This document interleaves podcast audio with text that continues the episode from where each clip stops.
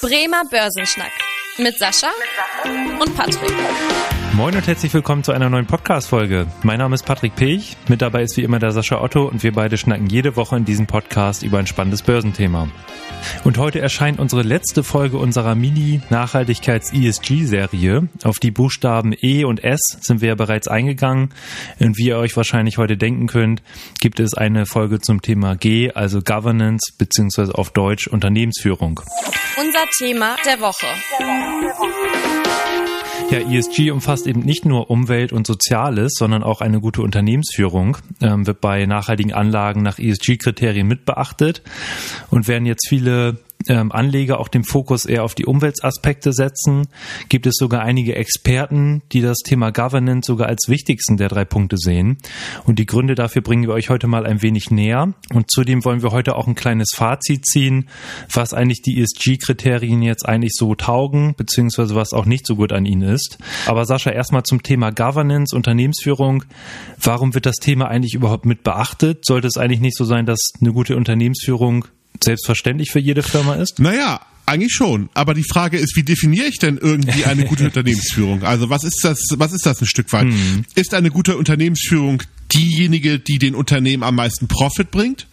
Fragezeichen könnte ja eine Zielkategorie sein, ist ja auch tatsächlich in der, ich sag mal, in den, in den ähm, sehr kapitalistischen Zeitaltern so der 80er Jahre sehr stark so ausgelegt worden, mit all den Konsequenzen, die daraus resultiert haben. Hm. Oder ist eine gute Unternehmensführung, die die Interessen von den Stakeholdern, also den Mitarbeitern, der Gesellschaft, aber auch den Kunden, den Lieferanten adäquat berücksichtigt? Das sind natürlich verschiedene ähm, Definitionen von guter Unternehmensführung. Hm.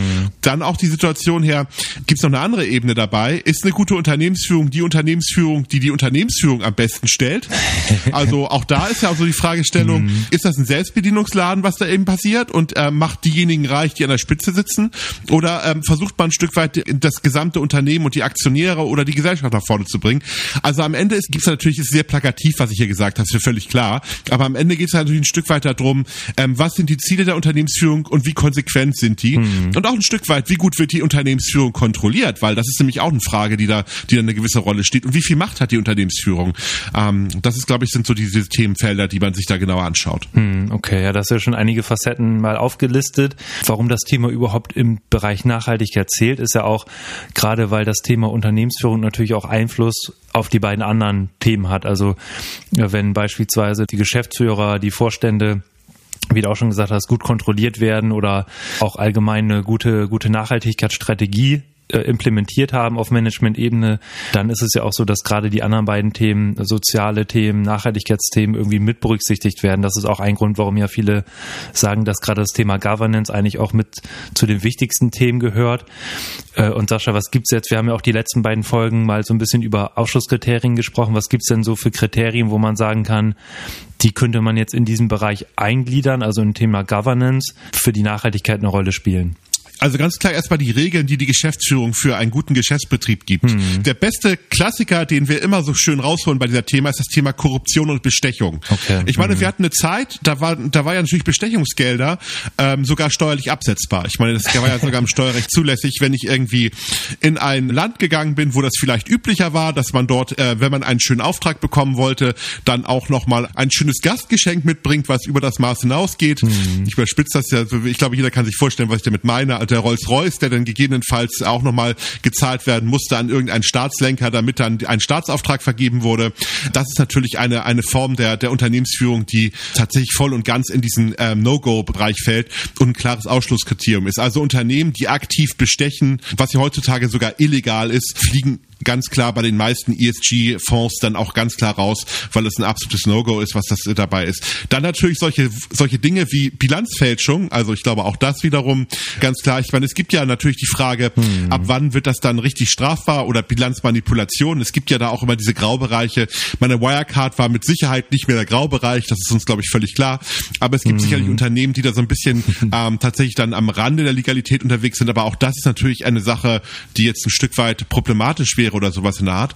Und dann haben wir natürlich sowas wie Marktmacht ausnutzen. Ich meine, wir haben ja alle gerade jetzt in der aktuellen Krise gelernt, dass Kartelle natürlich erstmal nicht unbedingt im Sinne der Verbraucher oder der Allgemeinheit agieren, sondern tatsächlich natürlich für sich selber erstmal das Thema Ölpreis zum Beispiel momentan, das Thema an der Zapfsäule. Und deswegen kann man einfach nur sagen, wenn Unternehmen Marktmächte missbrauchen, dann ist das sicherlich ein unethisches Bereich. Es gibt zum Beispiel auch einige Beispiele aus Amerika, aus dem Pharmaziebereich, wo dann Patente aufgekauft wurden für eigentlich, ich sag mal schon, ähm, relativ etablierte Dinge, die dann vielleicht auch für andere Medikamente dann funktionieren oder für andere Therapien funktionieren und wo dann die Marktmacht ausgenutzt wurde, um einfach dann tatsächlich diese lebensnotwendigen Behandlungen sehr, sehr teuer zu machen. Und äh, das sind natürlich äh, Geschäftspraktiken, die völlig unethisch sind und die natürlich dann ähm, durch solche Governments-Themen ganz klar sanktioniert werden. Okay, hm. ja, da hast du ja auch schon einige Sachen aufgezählt, die, die auch so ein bisschen ins Thema Soziale gehen. Also da sieht man auch immer wieder diese, äh, dass die Themen natürlich auch verschwimmen. Ähm, als Ergänzung hätte ich da noch das Thema Steuerhinterziehung, Geldwäsche, was da ja auch oft genannt wird. Oder auch so ein bisschen hast, hattest du es auch schon genannt, das Thema Gleichberechtigung, also gleiche Vergütung, dass eben nicht nur die Unternehmensführung da irgendwie die Gelder abzwackt, sondern halt auch irgendwie eine gleich oder eine faire Verteilung der Gehälter im Unternehmen stattfindet. Oder halt auch eben sowas, ähm, so Geschlechtergleichheit, Frauen und Männer gleich bezahlt werden in gleichen Positionen, äh, aber auch die, die Compliance-Richtlinien, die festgelegt sind, weil ja erst die dafür sorgen, wenn jetzt äh, beispielsweise schwammige Richtlinien in irgendeinem Unternehmen sind, dann kann es ja auch dazu führen, dass Umweltverstöße oder ethische Verstöße überhaupt möglich werden, weil halt eben nicht die klaren Richtlinien vorhanden sind. Und äh, dann, Sascha, hatte ich zum Beispiel auch gelesen, es gibt sogar ein MSCI World Governance Quality Index, wo halt eben genau Unternehmen mit einem hohen Governance Index oder mit einer hohen äh, Governance Qualität gewichtet sind. Was hältst du von so einem Ansatz, dass man diese Themen auch stark in der ähm, Auswahl der Unternehmen berücksichtigt im Portfolio Management? Also ich bin mal ein großer Fan davon, dass man eine Anlageentscheidung mehrdimensional fällt und sich in verschiedene Fragen stellt. Also ich finde, Governance ist ein wichtiges Thema, mhm. und, aber nur weil ein Unternehmen eine gute Governance hat, heißt es doch lange nicht, dass es erfolgreich ist. Ne? Also das ist sicherlich auch, gibt ganz, ganz viele Beispiele da von Unternehmen, die eine sehr gute Governance haben, die auch ein gutes, eine unter, gute Unternehmensführung haben und trotzdem grandios scheitern. Also ich glaube, das darf man, das darf man nicht tatsächlich nur eindimensional betrachten. Aber es gibt natürlich eine gewisse Logik. Mhm. Gerade jetzt auch auf so jüngste Skandale, warum Governance auf jeden Fall eine wichtige Komponente ist. Und das ist zum Beispiel der VW-Skandal.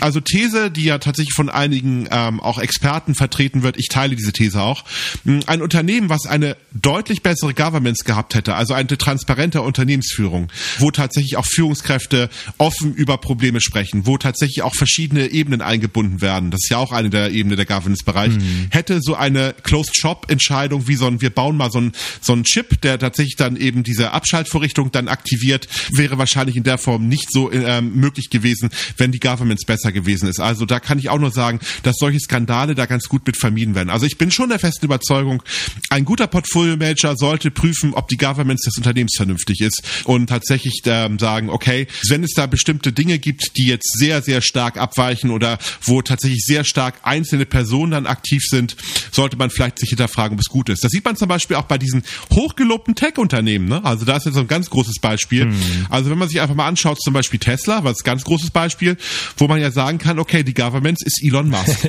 So, jetzt kann man sagen, der ist ein Visionär, der spaltet natürlich die die Menschen. Manche finden das ganz toll, was er tut, andere finden das ganz furchtbar. Aber eine Sache kann man sicherlich ganz klar erstmal darstellen. Elon Musk gibt die Rolle vor und entscheidet, was da passiert und ist Alleinentscheider. Und da ist natürlich die Frage, ist das eine gute Governance oder nicht? Ähnlich ist es auch natürlich bei, bei Facebook, bei Meta jetzt, wo ähm, natürlich auch immer noch das Führungskreis im, um äh, Mark Zuckerberg natürlich dann auch so ein bisschen das Ganze steuert und man versucht natürlich auch dann das nach vorne zu bringen. Auch da wieder die Argumentation immer, ja, wir sind die Visionäre und warum warum soll ich denn andere Leute da reinlassen? Aber das führt natürlich auch dazu, dass vielleicht Entscheidungen gefällt werden, die jetzt nicht gut für alle sind. Da muss man sich ein Stück weit die Frage setzen, glaube ich daran, dass irgendeine einzelne Person das besser kann als jetzt ähm, die Allgemeinheit oder glaube ich an die Schwarmintelligenz und möchte auch neues Wissen neue Meinungen damit reinbringen? Ähm, das ist auch so eine ganz, ganz wichtige Governance-Frage, denke ich mal. Okay. Ja, und dann haben wir ja auch gesagt, wir wollen auch mal heute so ein kleines Fazit ziehen. Wir haben ja jetzt viel über die einzelnen ähm, Themen gesprochen, über Umwelt, Soziales und Governance, ähm, also über die ESG-Kriterien. Äh, jetzt gibt's ja viel Lob oder gab es auch in den letzten Jahren viel Lob, dass es halt diese, diese Ansätze gibt, weil die ja überhaupt erstmal einen Ansatz darstellen, wie man die Nachhaltigkeit in der Geldanlage auch berücksichtigen kann. Andererseits gibt es ja aber auch viel Kritik. Und wir wollen heute jetzt auch mal so ein bisschen auf die Vor- und Nachteile, äh, auf die unterschiedlichen Gesichtspunkte eingehen.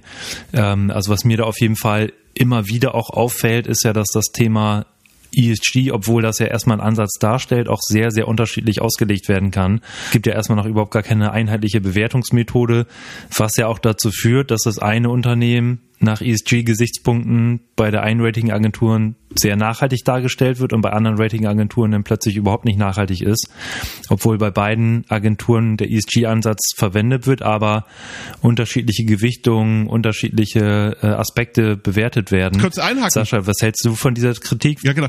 Ich glaube, das kann es auch gar nicht niemals, äh, es kann es auch niemals geben, so ein einheitlicher Bewertungskatalog, mhm. weil ich tatsächlich ja auch ganz häufig Maßnahmen bewerten muss und abwiegen muss. Also wenn ich jetzt tatsächlich sage, mhm.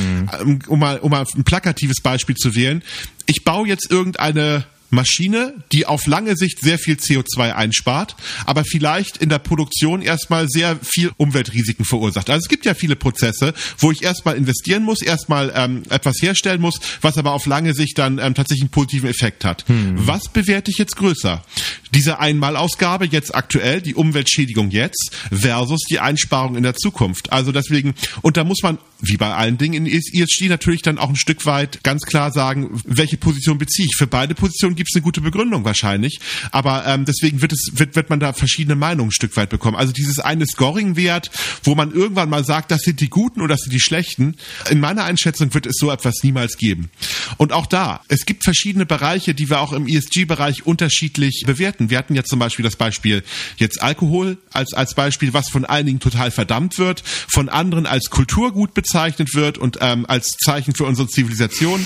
auch da wieder will ich mir kein Urteil erlauben, mhm. ob was wer jetzt recht hat, da werden wir auch verschiedene Meinungen dafür haben. Ich meine auch das Thema Waffen, wo wir in den letzten Wochen ja tatsächlich auch eine ganze Menge Diskussionen hatten, ähm, wo ja viele Menschen, die äh, früher total gegen Waffenlieferung gewesen sind, auf einmal sagen, das Recht auf Verteidigung ist etwas, was sehr wertvoll ist und was ja auch jeder äh, haben sollte. Und deswegen sind Waffen doch nicht so böse, wie wir es früher geglaubt haben. Da ändert sich das auch. Also dieses, dieser Wunsch als Anleger oder als Kunde, ich habe jetzt diese eine Kennzahl, die sagt, gutes Unternehmen, schlechtes Unternehmen, wird es niemals geben. Ich glaube, wir alle müssen uns mit dieser Thematik auseinandersetzen, uns die Frage stellen, was halten wir persönlich für den bestmöglichen Planeten oder für die, für die bestmögliche Gesellschaft? Welche Themen sind uns da wichtig? Und sich dann, dann darauf zu fokussieren, dass man Anlagen tätigt, die das halt unterstützen. Oder wenn man es auf der anderen Seite, dass zumindest das, die das jetzt irgendwie nicht konkurrieren oder verhindern. Das ist eine neue Frage. Ich meine, die Geldanlage wird immer komplexer, aber leider, äh, oder vielleicht auch Gott sei Dank, ist es auch gut, dass man ja bewusster mit dieser Thematik umgeht.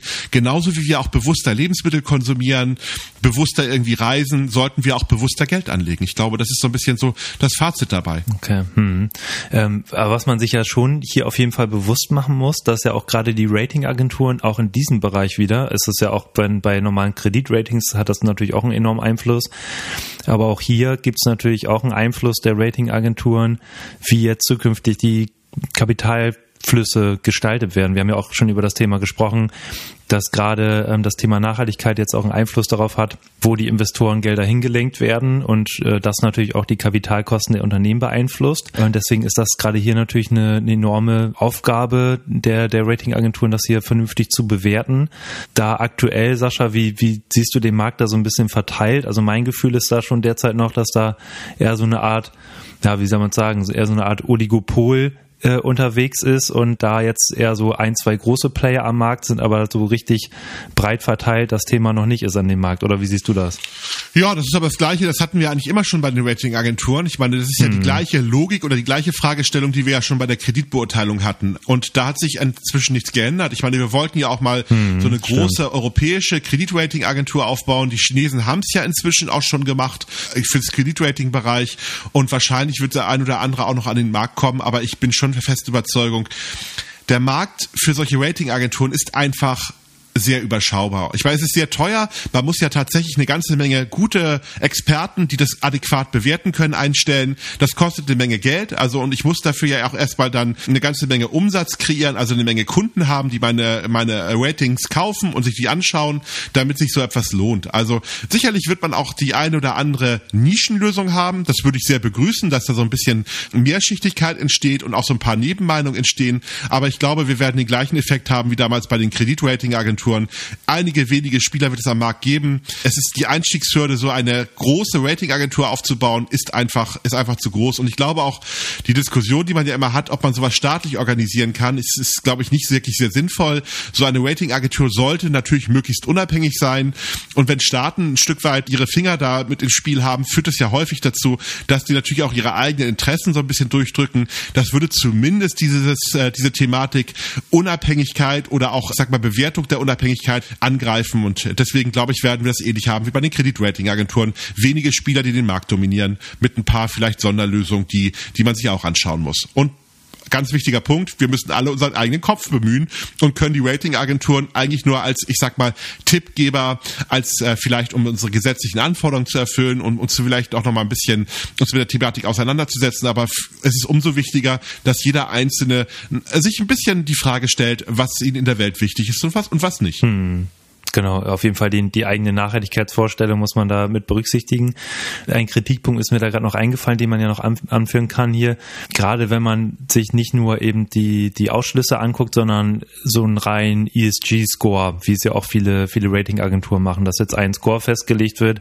Gerade bei dieser ausschließlichen Betrachtung habe ich das Gefühl, dass da ja gerade die Unternehmen so ein bisschen auch bevorteilt werden, die jetzt ohnehin ein Geschäftsmodell haben, was jetzt neu ist, was vielleicht noch ja nicht so lange im Bestand ist oder halt im, im äh, neueres Geschäftsmodell im Bereich der Technologie, wo halt eben nicht viel Ressourcen irgendwie verbraucht werden viele Fabriken und so weiter da sind. Da hatten wir auch schon mal drüber gesprochen, dass gerade es ja auch ein Ansatz sein sollte in, in, der, in der Gesellschaft, in der Wirtschaft, auch die Bestandsunternehmen irgendwie mit ins Boot zu holen und dafür Anreize zu geben, dass die auch sich in Richtung Nachhaltigkeit bewegen. Da ist natürlich die Frage, ob das durch solche reinen Score-Betrachtungen irgendwie ein bisschen zu kurz kommt oder ob man da neben dem ESG-Ansatz eventuell noch andere Ansätze berücksichtigen sollte.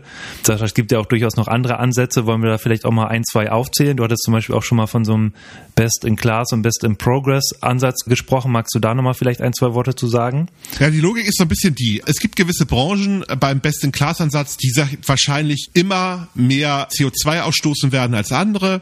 Ein Produktionsbetrieb wird eigentlich in der Regel immer mehr CO2 ausstoßen als ein Dienstleistungsbetrieb. Hm. Und wenn wir jetzt einfach nur die absolute CO2-Bilanz uns anschauen würden, dann würden wir tatsächlich natürlich immer die Dienstleistungsbetriebe ähm, eher kaufen als die Produktionsbetriebe. Aber uns allen ist ja irgendwie auch klar, wir brauchen Produktionsbetriebe und es kann ja nicht sinnvoll sein, nur in einen Sektor zu investieren. Deswegen hat man diesen Best-in-Class oder Best-in-Progress-Ansatz gemacht. Beim Best-in-Class-Ansatz schaut man sich halt ein Stück weit an, vergleichbare Unternehmen, also die, die einen ähnlichen Produkt Produkt, eine, ein ähnliches Produkt herstellen, eine ähnliche Branche abbilden und man schaut sich an, welches Unternehmen macht den besten Job zum Beispiel bei CO2-Vermeidung, bei den äh, sozialen Themen, also hat das beste Gehaltsgefüge für die Mitarbeiter, die größte Gerechtigkeit, die beste Governance. Und dann sagt man, ich kaufe, auch wenn die Branche an und für sich jetzt per se ein bisschen schmutziger ist, die Unternehmen, die dort schon sehr gut dabei sind, um die anderen Unternehmen dahin zu bewegen, also um Druck aufzubauen, dass die Branche als an und für sich besser wird. Hm. Anders gesagt, ein Ölunternehmen, was 2% CO2 einspart, äh, ist tatsächlich, äh, hat tatsächlich mehr aus, äh, Effekt auf unsere CO2-Bilanz in der Welt, als jetzt tatsächlich schon ein super sauberes, nachhaltiges Dienstleistungsunternehmen, was sowieso schon am Limit ist und äh, nochmal 50% einspart. Also und deswegen will man das ein bisschen damit beimachen. Und da geht's auch schon in den Best-in-Progress-Ansatz.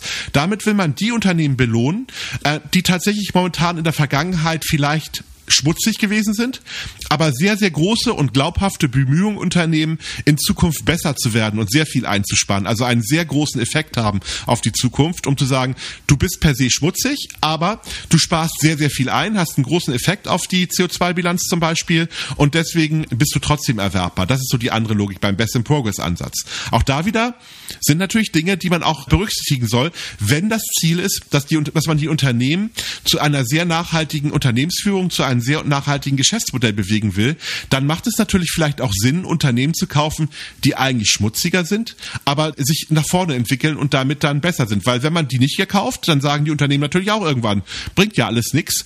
Ich optimiere meinen Gewinn. Ich, ich werde am Ende des Tages jetzt gar keine Veränderung vornehmen, weil egal was ich tue, ich werde ja immer von allen Ratingagenturen als schlecht betrachtet. Also sollte man mhm. solche Dinge, glaube ich, auch mit berücksichtigen.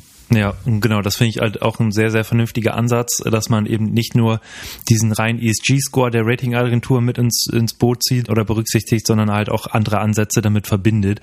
Und genau durch diese äh, Auswahl der verschiedenen Ansätze kann man halt auch eben so ein bisschen das eigene Nachhaltigkeitsverständnis in die Geldanlage einfließen lassen.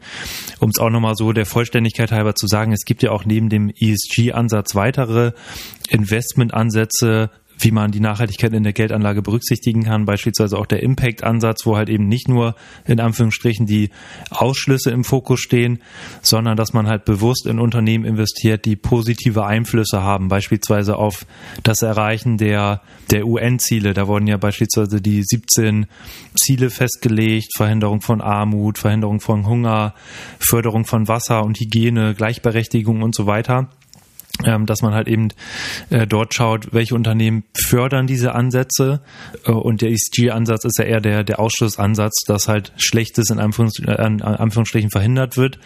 Beim Impact-Ansatz landet man dann ja oft bei Branchen wie erneuerbare Energien, Bildungswesen, Gesundheitswesen. Also auch da natürlich so ein bisschen die Berücksichtigung, äh, ob man nicht da wieder ganze Branchen ausschließt, aber auf jeden Fall hier, je nach, je nachdem, welche eigenen Vorstellungen man hat, auch unterschiedliche Ansätze. Sascha, hast du da irgendwie noch Ergänzungen? Findest du noch einen anderen Ansatz interessant, den wir hier jetzt noch gar nicht besprochen haben? Äh, nö, aktuell gerade nicht. Okay, ja wunderbar. Dann würde ich auch sagen, haben wir doch einen guten Überblick gegeben. ESG, alle einzelnen Facetten mal aufgelistet hier. Wenn es da noch irgendwie Fragen gibt oder äh, weitere Themenwünsche zu dem Bereich, dann gerne eine Mail schreiben an podcast.sparkasse-bremen.de. Da freuen wir uns sehr drüber. Und ansonsten ähm, freuen wir uns natürlich auch, wenn ihr dem Podcast hier folgt und wenn ihr den Podcast gerne hört, auch mal an Freunde, Verwandte, Bekannte weiterempfehlen, dass sie alle ähm, jede Woche über die Börse informiert werden. Ja, ansonsten freue ich mich, mich, wenn ihr auch in der nächsten Woche wieder einschaltet. Bis dahin, tschüss. Tschüss.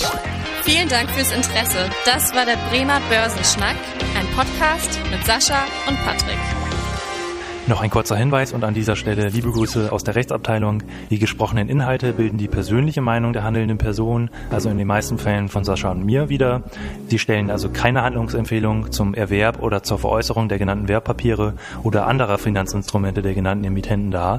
Bei Fragen wende dich gerne an deinen Berater.